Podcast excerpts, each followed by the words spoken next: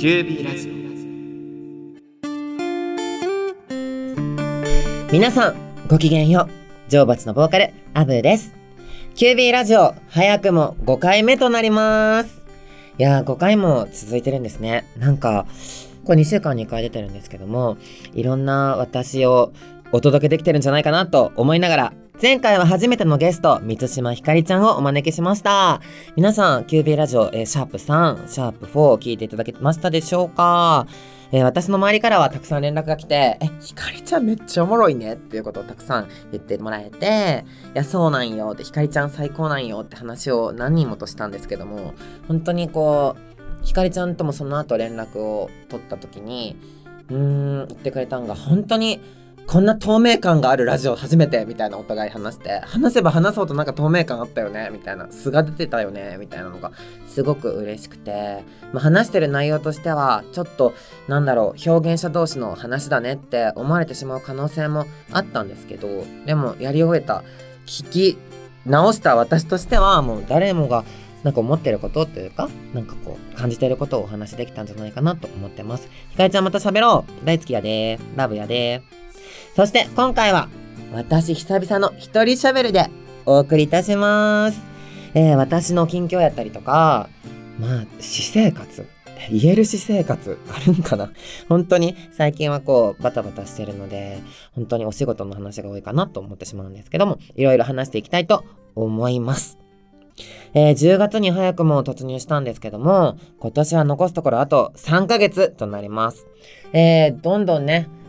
秋服が着れるぐらいの天候になってきましたけれども、皆さんいかがお過ごしですか？私は、あの、買いだめしてた、着たかったものをちょこちょこ出して楽しんでおります。夏は、皆さんもそうやったと思うけど、私も結構忙しくて、忙しいってなんだよね。忙しいっていうか、分厚かったね、今年の夏。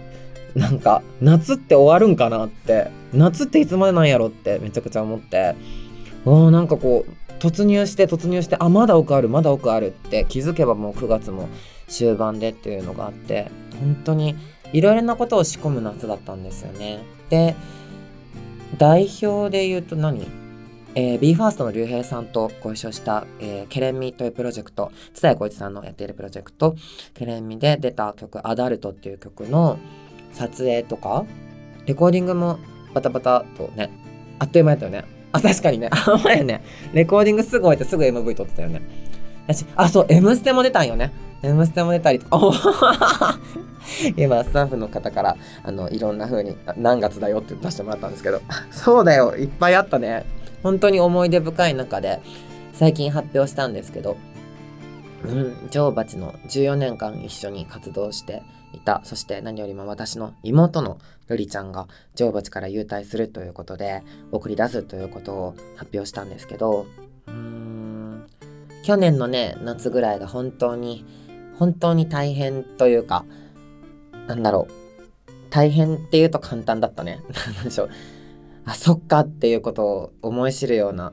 ことがたくさんある中で、1年生き残って1年準備してきたことがぬりちゃんの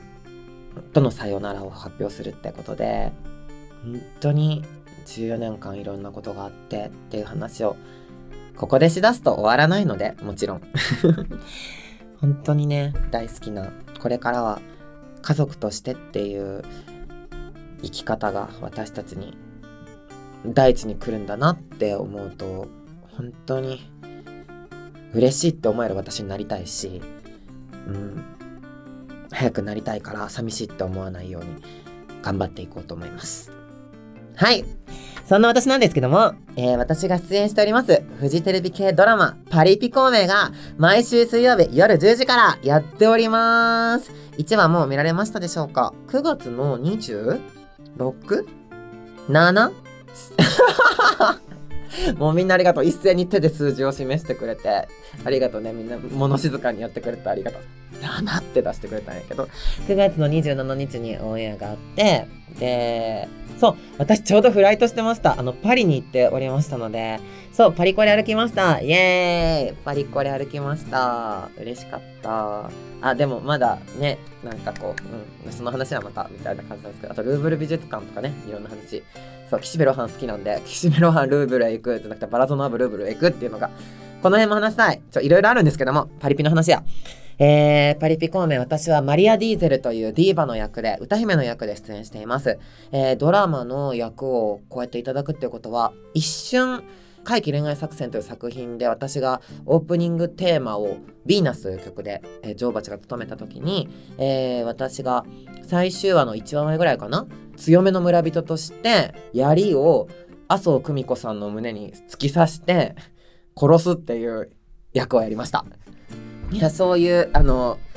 村人から私はあのパリピ孔明でまたドラマで役をいただいてですっごく、うん、素敵なえぐい曲をかけて「I'm Still Alive Today」という曲を書いたんですけどもかけたいぐらいなんですけれどもその曲を私は作詞とあの、まあ、歌い回しだったりとかも担当させていただいてうん本当に素敵な曲になったなと思っていてマリア、本当に素敵な役なんよ。マリアの好物が大吟醸なんですよ。うん、で、大吟醸っていうテンションで来てるんですよね。日本、日本大好きで。大吟醸ある？っていう人に大吟醸あるっていう風にすごく聞くキャラクターなんですけど私もお酒は日本酒しか大吟醸しかいただかないので基本的にああこんなところでつながるんやなっていうつながるっていうか何なんでしょうねで見た目もね原作似とるしなんかアブちゃんしかいなかったんよねって言われた時にすごく嬉しかったです。そして森山未来氏。犬王という作品でバディを務めました森山未来氏とまたここである意味バディとして一緒になれたので嬉しかった。未来氏呼びたいね。いつか未来氏呼びたい。ほんととんでも面白いと思うよ。未来氏最高やから。ぜひとも誘いたいなと思っています。えーと役者さんの表現が私はうんちょっとずつ増えてってる印象があるのかなと思っていてやっぱり私は昔って言ったらあれだけどうん結構数年前からミュージカルに出演したりとか、うん、声優業のお仕事だったりとか他にも、うん、今回ドラマだったりとかっていうお仕事をいただくとすごくすごく嬉しくてなぜなら私のこの見た目だったりとかこの性質でハマる役っていうのを用意していただけたり作っていただけるってことが本当に嬉しくて。私は一つの作品に出るとあ自分だったらこういう曲が生まれるかもだったりとかいろんなことが毎回生まれるので本当に豊かにまた一つ耕していただいて一つの人間を自分の中に招くことができたなって思うのでやっぱり本当に演技っていうことをきっかけに人を作るってことは大好きだなと思っています。パリピ孔明。1話もう見られたでしょ？もう皆さん。めっちゃおもろかったでしょ？行かれてたでしょ？もう本当に面白いから、あの、楽しみにしておいてください。私も、マリア、もっと出てこへんかね？楽しみにしています。そしてですね、いろいろバレてきちゃうと思うんですけど、今ね、この QB ラジオを収録してる前日は、私がプロデュースしております、オルタナティブ歌謡舞踊集団、龍宮城の、えー、ファーストライブツアー、えー、 Too Much の東京公演の翌日です。えーと、昨日と一昨日にわたって大阪と東京で合計4公演を龍宮城が行って、えー、私はプロデューサーって言ったらあれなんですけども、まあライブを作るので あの、その前からもリハーサルを一緒にやっていったりとか、いろんなことがあった上で、ファーストライブツアーを終えました。本当にね、竜宮城の皆さんは戦う人たちだから、頑張ってとか、うーん、なんかこう、そういう他力本願なものではなくて、私と一緒にいる人って基本的に絶対真剣になると思うんですよね。でも竜宮城もそうで竜宮城の皆さんの前に立つ人は絶対真剣になると思うんですよ。緊張すると思う。そこをやっぱ引き継いでくれたと思うんです私から。そういう部分がある皆さんにとっては EP 出たんですねトゥーマッチっていう。皆さん聞いていただけましたでしょうか？イカレ曲ばっかりでしょ？本当にとても自信があるんですけどもその EP を5曲そして持ち曲で言うと実際竜宮城名義で出してる出せる曲っていうのはまだ6曲ぐらいしかなくてオリジナル曲で言うとリリースリリースされてるもので言うと5曲ですね。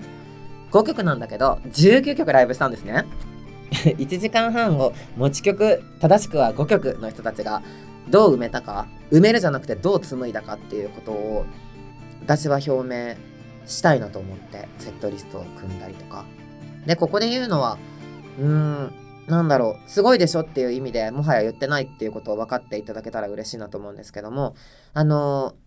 まず大前提に MC とかうん、自分で気持ちを伝えるとかそういったことは台本は私は基本的にいらないかなと思ってるので本人たちに全部考えてきてもらいました。え今回の少なくない楽曲の振り付けを実はメンバーたちにつけてもらいました。え演出も数曲メンバーたちにつけてもらいました。で照明のここを照らしてほしいここをつけてほしいということもメンバーたちの発案の部分があります。うーんこれで今上げてくだけでも本人たちの自力だったりあの自分たちの意識っていうものを私はそれがないといいものにはならないので必ず。セッションなのでどんなお仕事も。そこを吸い上げるっていうことがすごくすごく楽しくて私がバンドメンバーと曲作りしてるテンションでライブを作っていきました。その上で本当にこう成長をね1回のライブで成長しちゃうので私もそうやったけど今もそうやけど私がバンド組み立ての時に一本一本のライブで本当に全てが変わっていったし持ち曲も私は一本一本のライブで増やしてったから自分で書いてたからいろんなことが前に進んでいく中でこれからが楽しみだねって言われること私嫌やったなと思ってそこでちょっと気持ちがわかるなというメンバーが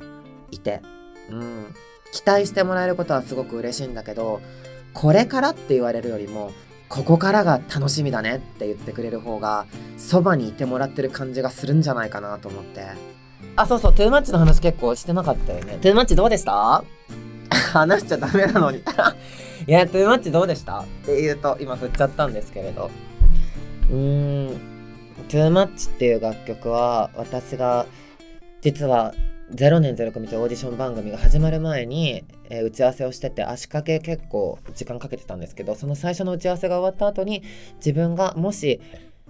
グループをそれはもうボーイズグループかどうかも決まっていなかったんですね。まあ竜宮城はオルタナティブ歌謡舞踊集団なので、ボーイズグループとも私はちょっと違うなと思うんですけども、あの、オルタナティブ歌謡舞踊集団のおの字もなかった頃ですね。の頃に、もう、アブちゃん、オーディション番組って興味ありますかっていうことを言われてて、グループ作るってグループを担っていくってどうですかって言われた時の打ち合わせのもう終盤に心の中でその人たちがデビューする時には「TOOMUCH」っていう曲がないといけないなっていうふうに思ってずっと思っていた曲です。でずっとその曲を持ったままオーディションをやっていくにつれてやっぱどんどんどんどん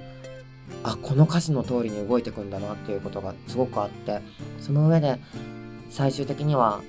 歌詞を書き直したんですね。で歌詞を書き直した理由としてはうーんある生徒を落とした時にあなるほどなってこの人たちが前を向くっていう意味でも書かないといけないわっていう、まあ、前は決してきっとじゃない決して向いていくんですけどもだけどうん全ての私たちの今回に関わった人そしてそれはもう見ている側もそうですよね。そういう人たちが全員が登っていく曲を上がっていくクリアしていける曲にしなくてはと思って歌詞を書き直した部分が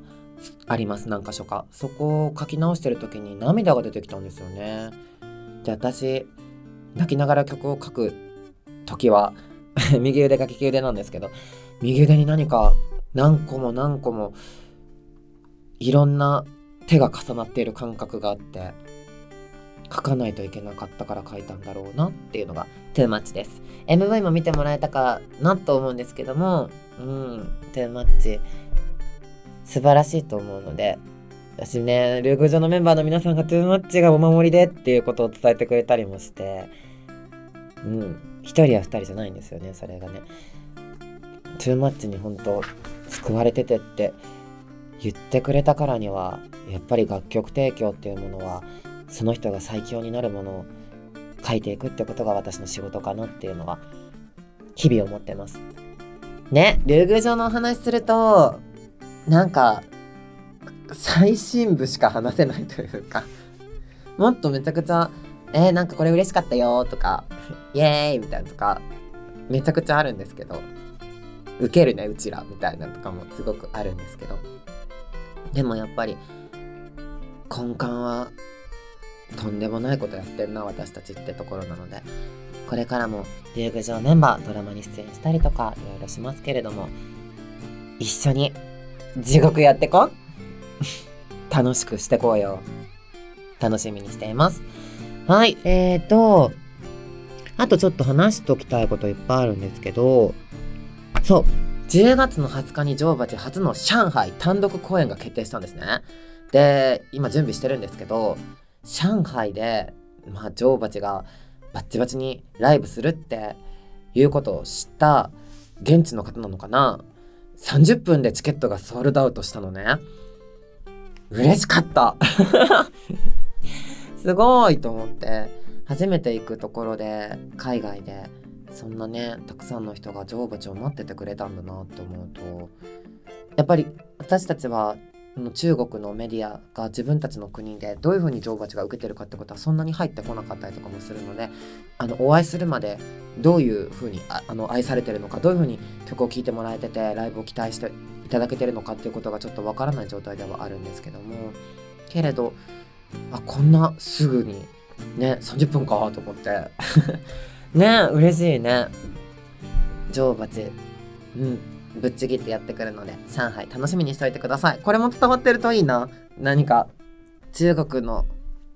言葉をちょっとちゃんと覚えて来てくださった。いやぶち上がってる人たちに気持ちがほんのちょっとでも届くといいですね。とりあえず私挨拶だけできればいいと思ってるから。楽しみにしています。えー、そして女王蜂、えー、10月の6日からオンエアされますアニメアンデッド・アンラックのオープニングテーマ01を担当しております。えー、アニメのタイアップが女王蜂は結構続いてる印象がきっとあると思うんですけどもこの01も実は納品は1年と半年ぐらい前なので01やっと出るんやっていうのが 嬉しくて嬉しくて仕方なくてで1年と半年前っていうとルリちゃんも一緒にやったしうーんとうん女王蜂として本当に気持ちの入ったシングルです。えっ、と歌詞もそうね。いやもう歌詞大好きなんよな01てか私数字のタイトル入ってる曲多いね。なんか大事な時に数字持ってくる癖があるのかななんて 思いながら01本当に女王蜂にとしては珍しいかな。疾走感あるよね。聞きながら聞きながらなんだろうチャリで走り出したくならない？もうこれだけですごくざわざわする人いると思うんですけどあの聞きながらチャリ危ないんで気をつけてください。楽しみにしておいてくださいませ。はい。今回はこれぐらいかしら。いやちょっといろんなことを話していったんですけどもお送りしてきました QB ラジオ。久々の一人会。私の一人語りいかがでしたでしょうか？うん、やっぱり一人で喋りながらも、ちょっと私、テンポゆっくりやと思わへん？今日喋るテンポ。これ慣れてきたっていうこともあると思うねんけど、いや、あのね、あの、昨日、おとつい、竜宮城でもうめっちゃバチバチやって、さっきまで女王蜂の練習だったんですよ、私。なので多分ほかほかで、いい感じにちょっとなんかこう、ね、いっぱい歌って、なんか踊って、ほかほかの状態なので、なんか、こうやっておしゃべりがゆっくりになったので、ひょっとしたらめっちゃ練習した後にキュービーラジオ結構いい、結構いいことなのかもしれないですね。スケジューリングよろしくお願いします、今後。はい、えーと、次回なんですけども、次回は皆さんから届いた、いただいたメッセージや質問などをガンガン紹介していきたいなと思っています。たくさん送っていただけて本当にありがとうございます。すごくすごく濃密な言葉がたくさんあって、本当に聞いていただけてるんだな、届いてるんだなってことを嬉しく思っています。えー、引き続きこの番組では皆さんからのメッセージ募集しております。私への質問やったりとか、悩み相談やったりとか、もう何回も言ってるか分かってるね。せーの、ポエムなどお待ちしております。どんなことでも構いません。どしどしと送ってくださいませ。メールアドレスは qbradio.gmail.com qb ラジオ at gmail.com まで送ってくださいませ。いやー、楽しかったね。話すこといっぱいあるんよね。うん。みんな大好きだよっていうのをこれをどこに送ってるかどうかは 皆さんに想像してもらうけど、ほんまに大好きやから大丈夫やで大丈夫にしちゃうし。ほんまに心見せてくれてありがとう。最高やったと思う私は。てか最強なんちゃう？行こうや。僕最強やからさ。それではまたお耳にかかりましょう。ありがとうございました。女王蜂のアブでした。